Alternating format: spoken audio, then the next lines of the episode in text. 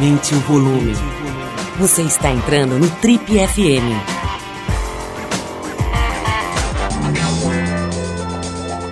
Oi, aqui é o Paulo Lima e a gente começa agora mais um Trip FM, o talk show da revista Trip. Nosso convidado de hoje é um dos principais roteiristas brasileiros da atualidade. Ele é paulistano e começou sua trajetória nas artes no teatro amador. Se formou em língua portuguesa pela PUC de São Paulo, foi editor de jornal, revisor de agência publicitária e roteirista de vídeos educacionais, antes do diretor Fernando Meirelles o convidar para roteirizar o seu primeiro longa.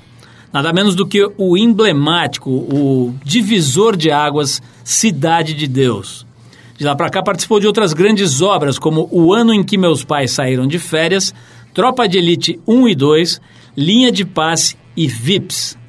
Bom, a nossa conversa de hoje aqui no Trip FM é com Braulio Mantovani, que depois de alguns trabalhos em séries de televisão, está voltando agora para os cinemas, né? Vai lançar, né? Vai ser lançado agora em março o filme Albatroz, Albatroz uma, uma obra muito interessante. Ele estava me explicando aqui antes da gente começar aqui a, a gravação que, enfim, um, um roteiro todo intrincado ali e que tem no elenco figuras ótimas, várias que já passaram por aqui, inclusive Alexandre Nero, Maria Flor, André Beltrão, a Andréa Horta e a Camila Morgado, um timaço. Braulio, antes de mais nada, é um prazer te receber, fazia tempo que a gente não se via, muito, eu sou um fã incondicional aí do teu trabalho, você sabe disso. E a nossa última conversa é, foi aqui, eu estou vendo em 2011, cara, você estava lançando VIPs, e também estava lançando um livro, né, na época. E, enfim, é um prazer te receber aqui. Seja bem-vindo às nossas renovadas e amplas instalações, Braulio. Obrigado, é, o prazer é todo meu, sempre uma delícia vir aqui conversar. Braulio, eu, eu fiquei fascinado, cara, você estava me contando aqui antes da gente começar, como é que nasceu o, o, roteiro, né, a ideia, né, a sacada do filme Abatroz, e é muito interessante, né, porque você está lá num hotel em Portugal, aí cruza um cara, um diretor, você começa a pensar e sai uma história, cara. E assim, para você parece uma coisa muito natural, mas não é muito natural, né, cara? Você pensar um roteiro e uma história de figuras que não existem, imaginar vidas, né? Imaginar situações e, e nesse caso são duas uh, histórias meio paralelas ali que se encontram. Cara, de onde vem isso? Você acha que Assim, eu nem sei que pergunta eu quero fazer, mas eu fiquei tão fascinado com, a, com essa coisa de parecer tão natural inventar uma história. Eu acho que, pô, às vezes eu vou contar uma história para o meu filho para ele dormir, cara, e já tenho dificuldade na terceira, no terceiro quadro da história começa a faltar ideia. Me conta um pouquinho, bicho, de onde vem esse tipo de criação? Assim, é, é da tua, é da tua leitura, quer dizer, da tua base de formação intelectual, de ler muito e tal, de onde vem? Ah, eu acho que a leitura sem dúvida alimenta, mas deve vir de um. talvez de alguma coisa. Drogas pesadas? Mesmo. Não, pior é que não. eu, eu preciso estar muito lúcido para escrever e trabalhar. Eu sempre trabalho à base de café e nicotina.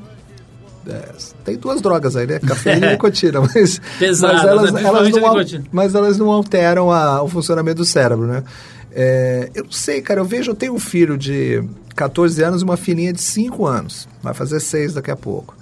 É, ele, ele era assim, ainda é, apesar de já vai, faz, vai fazer 15 esse ano, e ela é o tempo todo, está sempre inventando histórias. e Então eu acho que é um, é um pouco quem vive disso, escreve, pouco você fica meio parado né, naquele estágio da infância do, do faz de conta. Eu, é, é, meio como não sair daquilo, entendeu? É, num primeiro momento. Né? Então, eu te contei, eu tive um insight para. Primeiro, o desejo de fazer o roteiro para um filme que fosse um pouco diferente, fosse, na verdade, muito diferente de tudo que eu tinha feito antes, é, que fosse mais corajoso na narrativa, que fosse mais complexo.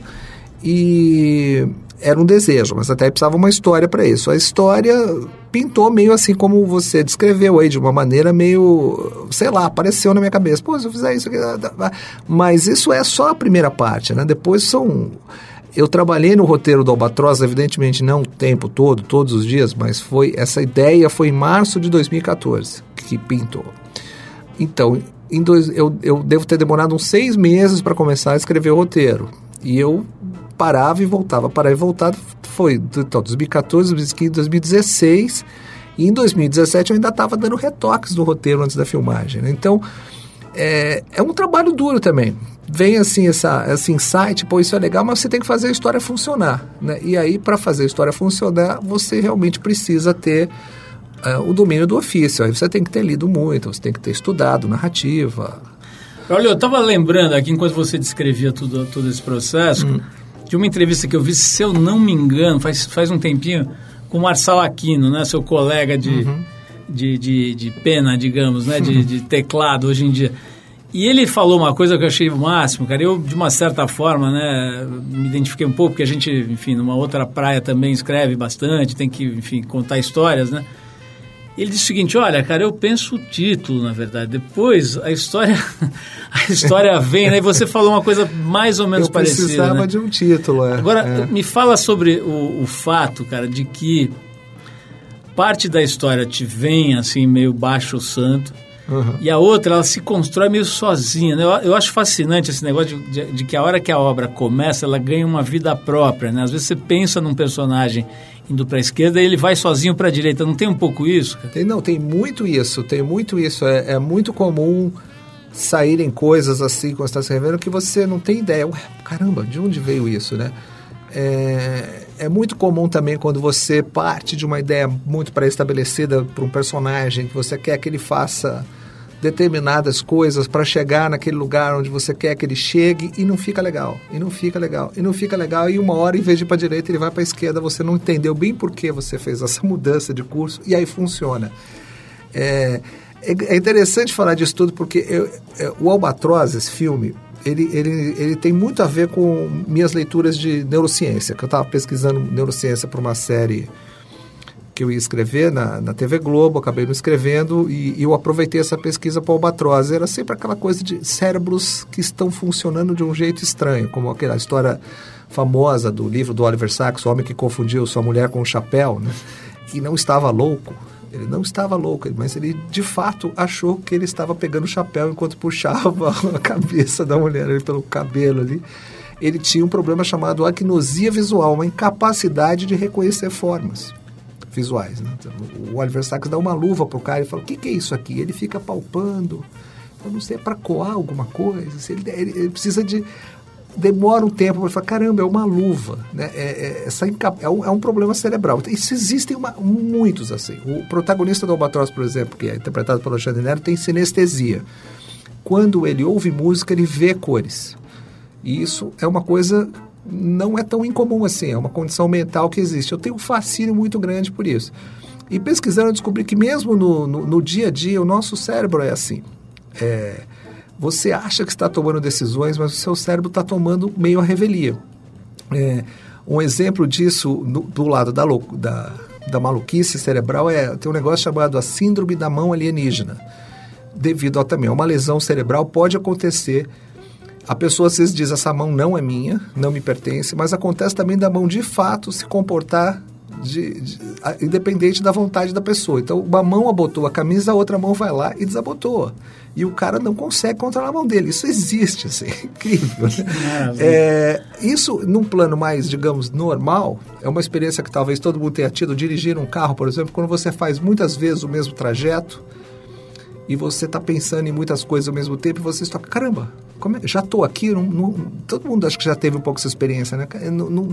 Porque você realmente não estava dirigindo, o seu cérebro estava dirigindo sem a participação do seu, do seu ego, da sua consciência. Fica ali num lugar meio escondidinho do cérebro que faz essas tarefas de maneira... Ou então você vai para um lugar e parte do caminho é idêntica a essa que você faz todo dia, você vira para o lado errado, né? Isso acontece comigo com extrema frequência, sempre que eu vivo meio no mundo da lua. É, mas é, na verdade, porque meu cérebro está automatizando aquele procedimento, né? Então, eu acho que essa parte de escrever deve ter a ver com isso. Não sei se alguém já escreveu sobre isso, mas o fato é que quando você está escrevendo, você falou baixar o santo, realmente é algo parecido com baixar o santo, porque você vai para um lugar onde você não controla direito. Que é uma delícia, né? É uma delícia. Agora, é uma delícia. deve ter gente ouvindo a gente com uma inveja desgraçada, assim, fala, porra, esse cara vive disso, né? Vive de frequentar esse lugarzinho. É, salvo o melhor juízo, você vive disso já há bastante tempo, Sim, né? Vive da sua condição de visitar esse lugarzinho mágico que você descreveu agora há pouco, né? E, e botar isso para fora, quer dizer, transformar isso em histórias, né? É, eu vou fa falar sobre isso, mas antes eu quero visitar a tua biografia aqui me dizer o seguinte: quais foram os seus grandes fracassos profissionais? Assim, me conta. Você falou aqui rapidamente que você era um mau editor de jornal, quer dizer, não deu certo isso? Ah, eu era um desastre. Eu lembro que eu consegui. Eu não era assim, no começo até que eu não era tão ruim. né? Eu, eu fui parar na Folha de São Paulo porque eu estava muito duro. Eu estava realmente sem grana, tinha acabado de sair da faculdade, queria fazer pós-graduação. Eu, de fato, quando eu acabei o curso de letras, eu comecei o de, a graduação de filosofia e uma pós-graduação em comunicação e semiótica na PUC. Mas eu tinha feito uma peça de teatro lá na PUC, tinha trabalhado num filme é, de média-metragem experimental, assim, e eu estava numa pendura muito grande. Eu tinha parado de revisar livros, eu fiquei assim, ah, dei uma, uma enlouquecida, tá? não tinha filho, era jovem e não precisava pagar o aluguel, né? E a minha irmã que me disse, aliás, eu tinha, eu tinha a assinatura da Folha de São Paulo que eu, eu não paguei porque não tinha dinheiro, então eu não lia mais o jornal. A minha irmã lembra que ela me ligou e falou, você tem um concurso na Folha de São Paulo, acho que dá para você, assessores culturais. Eu mandei meu currículo, eu fui contratado, e eh, a, a pessoa que me contratou, a editora da Ilustrada à época, Marion Strecker, ela, ela, ela me disse que tinha gostado do meu currículo, principalmente porque não tinha nenhum erro de português. né? Então foi bom ter sido revisor antes. E eu, um dia, eu, eu era ali um, um, um redator, um repórter. E eu fiz uma, uma capa muito rápida sobre o Nelson Rodrigues, que o, o, saudoso Otávio, Otávio Frias Filho gostou. E o Zé Simão era editor de fechamento. Olha grande só. Zé Simão meu, meu ídolo, ele era é, editor de fechamento, ele vivia transtornado. E ele, uma hora Eu não sabia que o. Zé Simão tinha feito esse tipo Ele de trabalho. fez, ele trabalhava ali na Ilustrada. E eu vi ele sempre transtornado. Ele estava sempre transtornado. Aí ele pediu demissão e como eu tinha escrito essa capa da Folha e eu também não sabia direito como funcionava o jornal, eu dava títulos para as minhas matérias, mas na verdade repórter não dá título, quem dá título é o editor, né? Mas eu sempre escrevi uns três, quatro de sugestão, achava que era minha obrigação. E aí a Mara falou, você não quer ficar no lugar do Simão? Aí eu disse, ah, não, obrigado. Eu, via, eu vejo como. Eu via como o cara sofria, eu não quero passar por isso. ela disse, seu salário vai quase dobrar. Eu falei, tá bom quando eu começo, né? E aí, e aí eu, eu fiquei mais ali. É, foi muito rápido, professor. Acho que foi em duas semanas que eu estava lá, eu virei isso. E eu não tinha o menor preparo, na verdade. Era uma, era uma maluquice ali na Folha, né? Postavam assim. No meu caso, eu acho que a aposta não foi muito boa. no começo, até que eu ia bem, mas chegou um dia que eu lembro que eu tomei uma dura tremenda porque eu, eu tinha que fazer sumário de primeira página também. Eu consegui colocar três informações erradas num sumário de primeira página. Aí eu fui chamado ali pela secretária de ação. Da próxima vez eu falei, não precisa continuar. Se acontecer de novo, você não vai precisar mandar embora, eu vou pedir demissão. Não chegou a tanto, mas eu acabei uma hora, eu falei assim, gente, isso não é para mim, né? Era um- Era um estresse, assim, e eu não tinha vontade, não era meu, não tinha a pulsão de sair atrás de, de pautas e entrevistar pessoas. Eu, eu, eu sempre gostei de ficar ali nesse lugarzinho que você descreveu, nesse mundo meio imaginário ali, escrevendo. Eu, saquei isso quando eu tinha 13 anos de idade, que eu disse para os meus pais que eu queria ser escritor. Agora, da- daí a- a, conseguir viver disso, né? Vai uma larguíssima distância, É. Não, né? No meu caso foi jogo duro, porque eu nasci na periferia de São Paulo, meu pai é metal, era agora aposentado metalúrgico, minha mãe dona de casa, e assim, ou, na, na- ou no, no meio onde eu cresci, aos 14 anos, ou você ia aprender uma profissão, ou você ia trabalhar de office boy, era assim que funcionava. Quando eu disse que eu queria ser escritor, meus pais falaram, você quer morrer de fome? Eu, fui, eu fiz escola técnica, fui, me formei como técnico eletrotécnico. Então foi muito difícil quebrar a barreira de trabalhar com, como roteirista. Mas aí na faculdade eu acabei conhecendo gente de cinema, comecei a escrever, eu fiz teatro amador antes, então também tive uma experiência de ator que eu acho que me ajuda muito a escrever, porque você, quando cria personagens, você faz uma coisa, na verdade, muito parecida com, com o que o ator faz, né? No plano da imaginação é muito semelhante.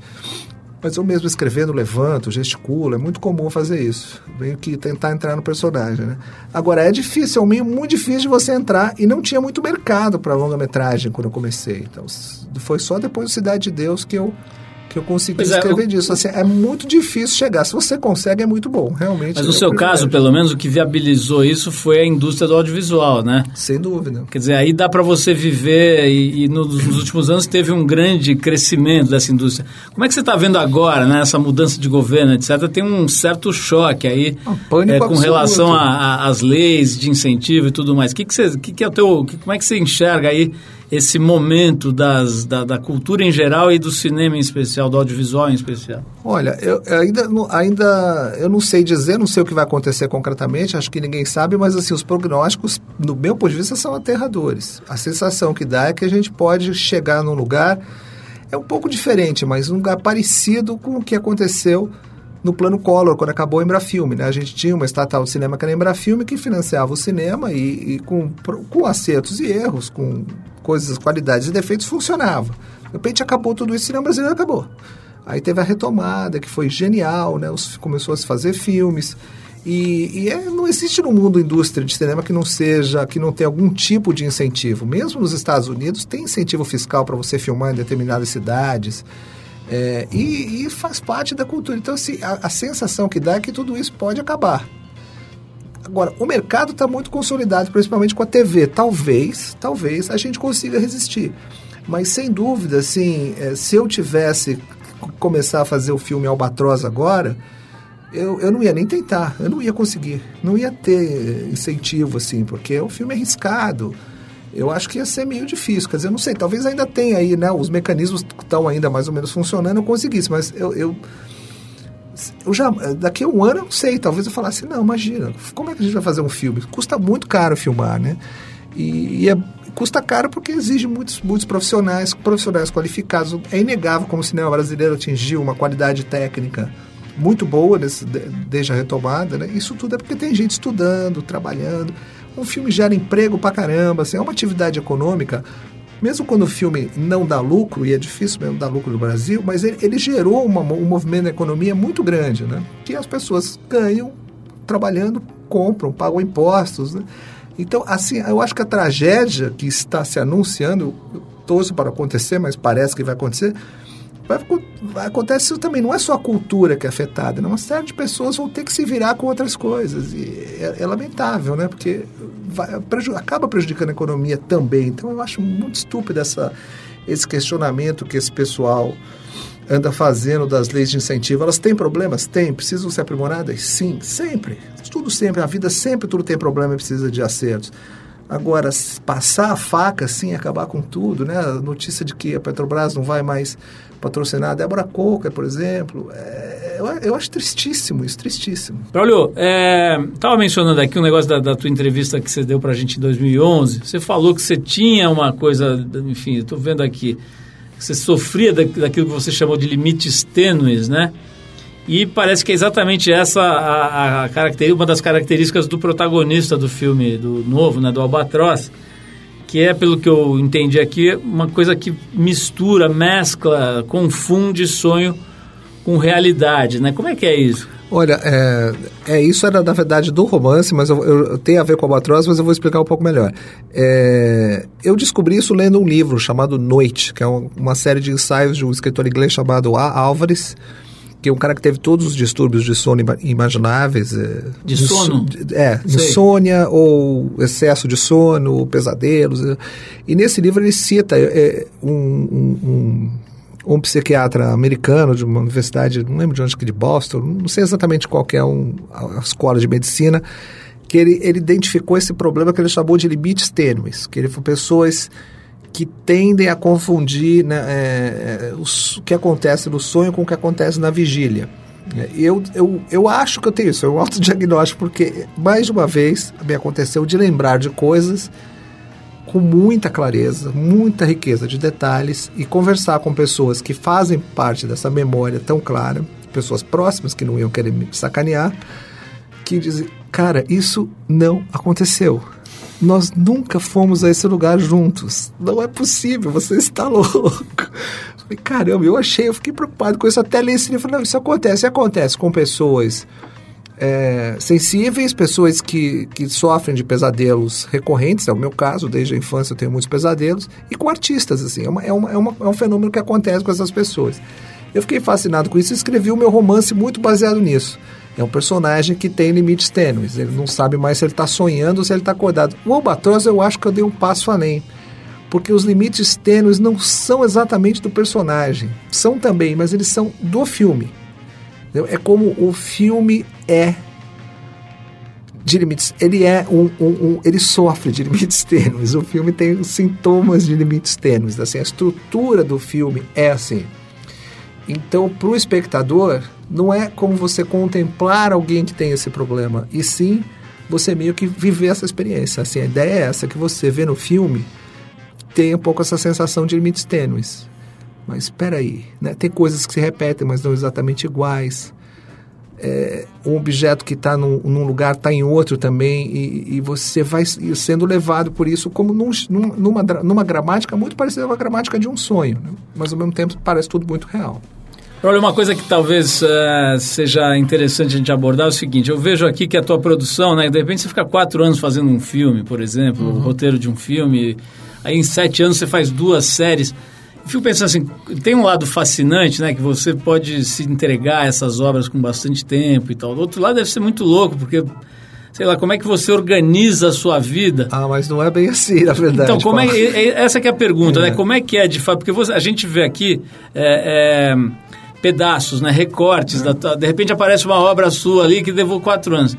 Como é que é a tua organização de produção, de, de trabalho, de dinheiro? Como é que você faz para ter um fluxo né, que funcione, que te deixe, enfim. Bom, condição... mas né, na verdade o que acontece não é bem isso. Na, eu acho que nem é só o meu caso, é o caso de todos os meus colegas de profissão. Você trabalha em muitos projetos, às vezes simultaneamente, alternando, e você, quando sai um, pode ter certeza que tem uns dois, três ou até quatro que ficaram para trás da gaveta. Uhum a gente faz muita coisa. Nem mas, tudo, evidentemente, vira. Pô. Na verdade, uma porcentagem pequena vira obra pronta, entendeu? Vira um, vira um filme ou, ou, ou uma série de TV. É, é, assim mesmo, assim. Mesmo, no, inclusive, no, nos Estados Unidos, assim, onde eles têm muito dinheiro para desenvolver, né? É, se fala muito que a média é de cada 10 roteiros que um estúdio desenvolve, né, ou seja, banca, você, alguém recebe para escrever, dois viram filme. Então, isso é, é, é meio normal mesmo nesse nosso, nesse nosso mundo que pode parecer realmente muito fascinante para quem vê de fora ali ficar escrevendo, mas tem muita frustração também. É muito, aliás, a frustração ela é mais frequente que a realização. Olha, eu estava lembrando aqui que volta e meia você vê discussões sobre cinema no Brasil, sobre audiovisual no Brasil, e você vê alguém dizendo, pô, o problema aqui é roteiro, o problema aqui são os roteiristas que ainda estão se formando, né? Tem uma, uma, uma, toda uma geração aí sendo formada, acho que a Globo tem investido nisso, né? É, casa de criadores, a gente ouve falar e tal.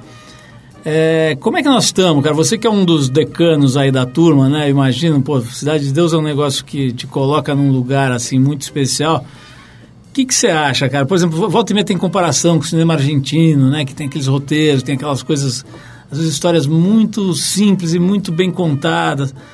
Como é que nós estamos, cara? Nós estamos evoluindo rápido, mais ou menos. Como é que está o nosso time, nossa seleção brasileira de roteiristas? É, olha, aumentou muito a procura por, por, roteiristas. Antes era assim, uma profissão de maluco, né? Porque não, não pagava bem nem dava prestígio. Hoje em dia mudou. Ainda falta pagar mais, mas já começou a dar mais prestígio e tem, e tem gente, mais gente sobrevivendo, escrevendo séries e tem muita produção, então está demandando. Mas a gente não tem a tradição.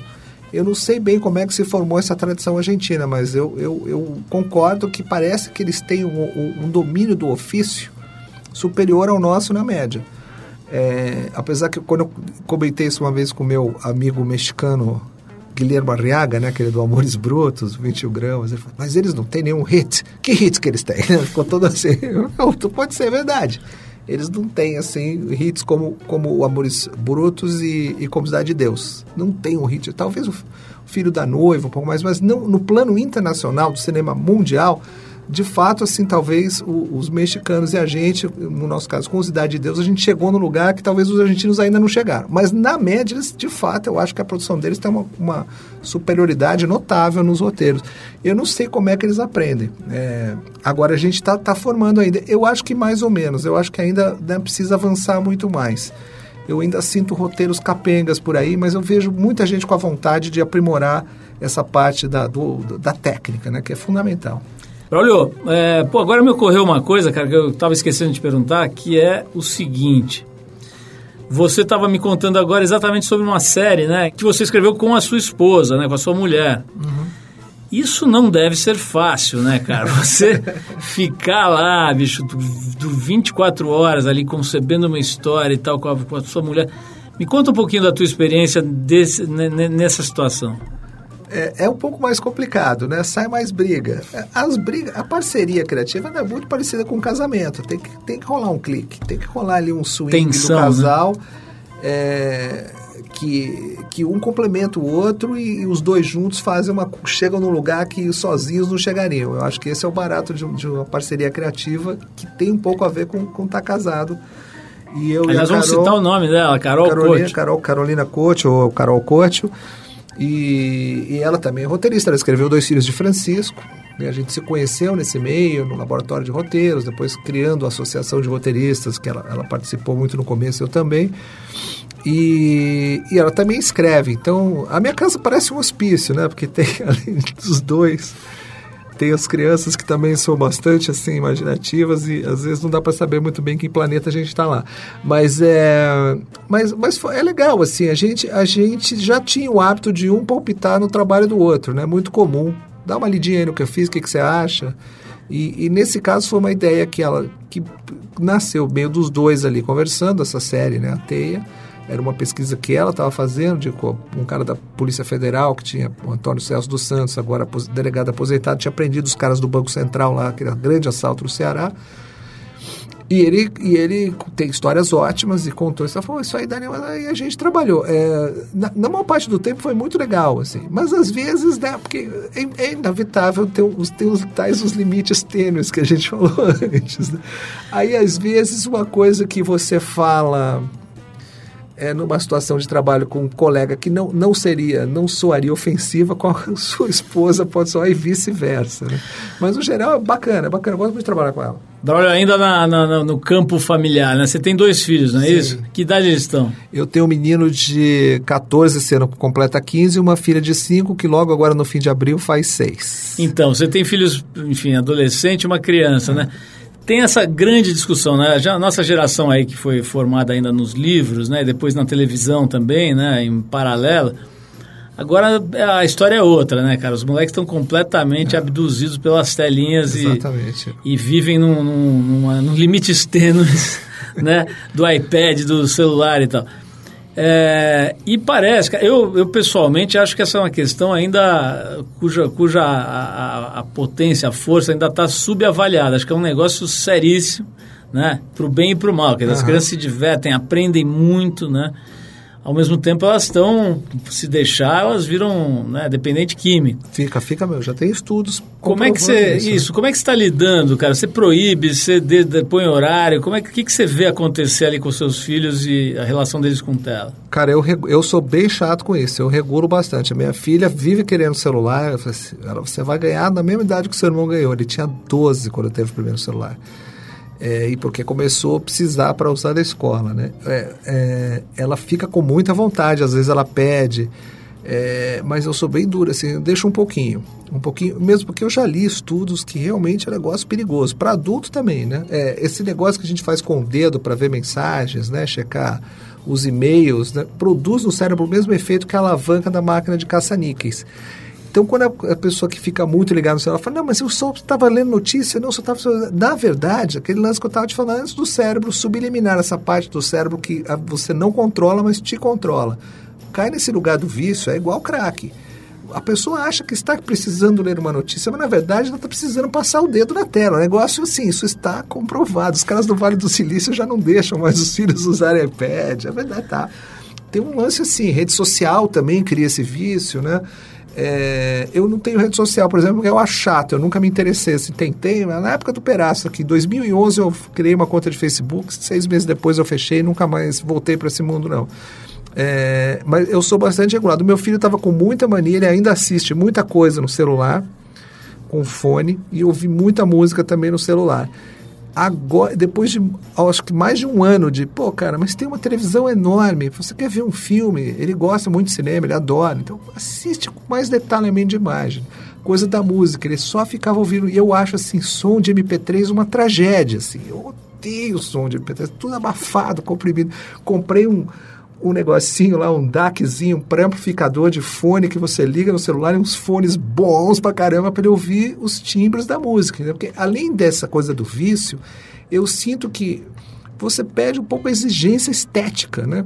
Quando você vê numa tela muito pequena, quando você ouve música comprimida num fone de ouvido horrível, eu acho que você empobrece um pouco seu, a educação dos seus sentidos, digamos, né? do seu prazer estético. Então eu sou bem chato com eles com isso. Sim. Depois do jantar não pode. Não pode pegar celular, não pode jogar joguinho nenhum. Braulio, eu deixei, uma, eu deixei uma pergunta no ar e vou trazer ela de volta aqui, que é essa história da, de, de criar sob encomenda versus uhum. criar espontaneamente, livremente e tal. É, tem mais graça quando, quando é uma obra totalmente livre, que sai da sua cabeça, ou você consegue ter o mesmo prazer numa encomenda? Não, é, é bom, eu já estou um pouco velho e experiente, então assim, agora eu só escrevo o que eu quero escrever, o que sai da minha cabeça. Mas eu já, quando eu trabalhei com, antes até de educação, de, dos programas educativos, eu fiz muito vídeo empresarial. Aquilo era jogo duro. Ali eu sofria, mas é um aprendizado. Você aprende, você fazer uma coisa que você não tem prazer fazer é, é difícil. Mas se você pensar, pô, eu quero ser um roteirista, então deixa eu entender como funciona esse negócio de escrever roteiro. Eu, eu, comecei a olhar por aí, entendeu? Então eu acho que foi legal, porque você fazendo uma coisa, você pelo menos tenta desenvolver a técnica que é necessária com ou sem prazer. Né? Não adianta você ter ideias geniais se você não souber dar forma para essas ideias. É, mas assim, o que, é, o que eu acho que o, as, as, encomendas são normais. Muitas pessoas vêm comigo com história. Eu quero. Mesmo o, fi, o filme que eu escrevi, que o filho do Fernando Menezes vai dirigir, foi um livro que o Fernando Menezes passou. Queria pensando em fazer esse filme. Depois passou para o Kiko, mas era um romance ali. O que acontece? Para mim tem que ter um clique. Alguém, você pode chegar com uma encomenda para mim, olha, eu tô afim de contratar para fazer um tal filme, me conta a história. Se eu falar assim, olha, essa história não me pegou, então eu não vou fazer bem feito, é melhor você chamar outra pessoa. Mas digamos que eu fosse um jovem iniciante que precisasse desesperadamente da oportunidade e do dinheiro para pagar as contas, eu ia dizer sim, claro, vou fazer. Eu ia ter que achar, você tem que achar alguma coisa ali que, que te pegue, né? Que te dê um tesão, porque senão é muito difícil.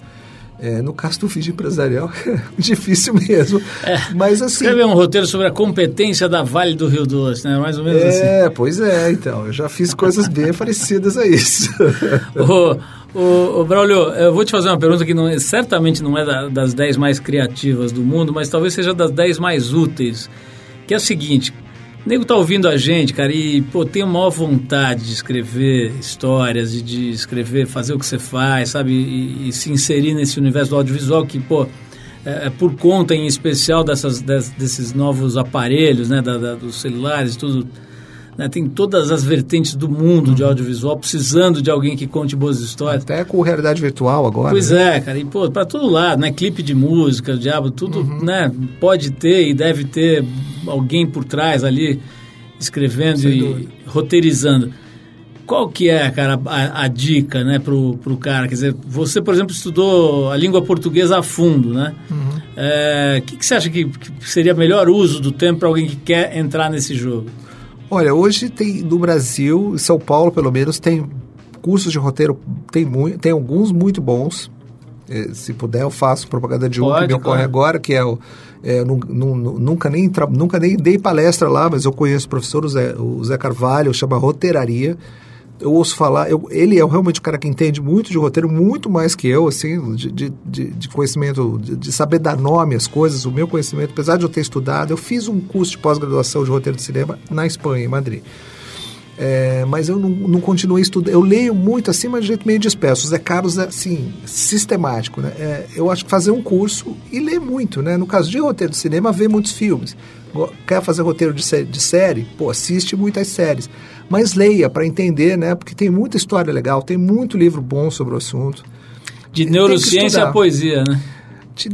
Eu, eu sempre que eu faço palestra, aliás, por ter vindo da literatura, né, eu indico, para mim, eu sempre digo, para mim esse é o melhor manual de roteiro de todos. Chama-se, é um texto chamado A Filosofia da Composição, escrito no século XIX pelo Edgar Allan Poe.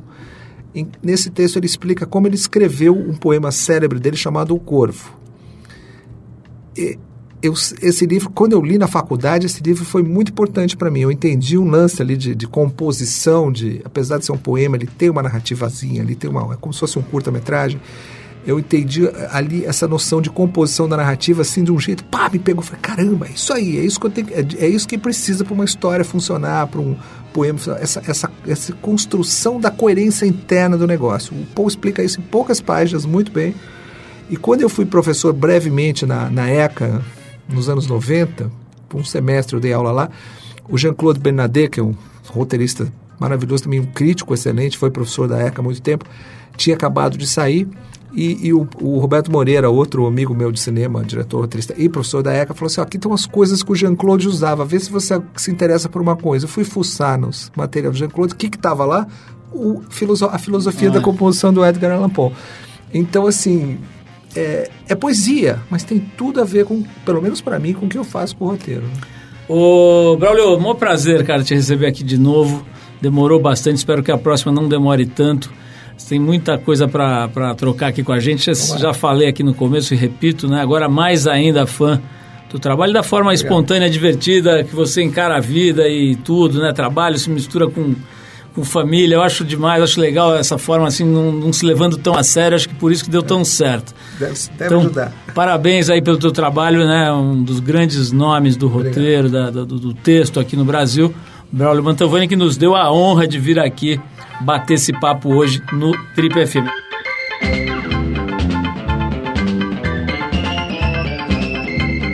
Bom, é isso, pessoal. O Trip FM é uma produção da equipe que faz a revista Trip e está há 34 anos no ar. A apresentação é de Paulo Lima, produção e edição de Alexandre Potashev. Quer falar com a gente? Escreve para o rádio.trip.com.br. Quer ficar mais perto do nosso trabalho? Procura a gente no youtube.com barra revista Trip. E na semana que vem a gente volta com mais uma conversa boa aqui no Trip FM. Abração e até a próxima!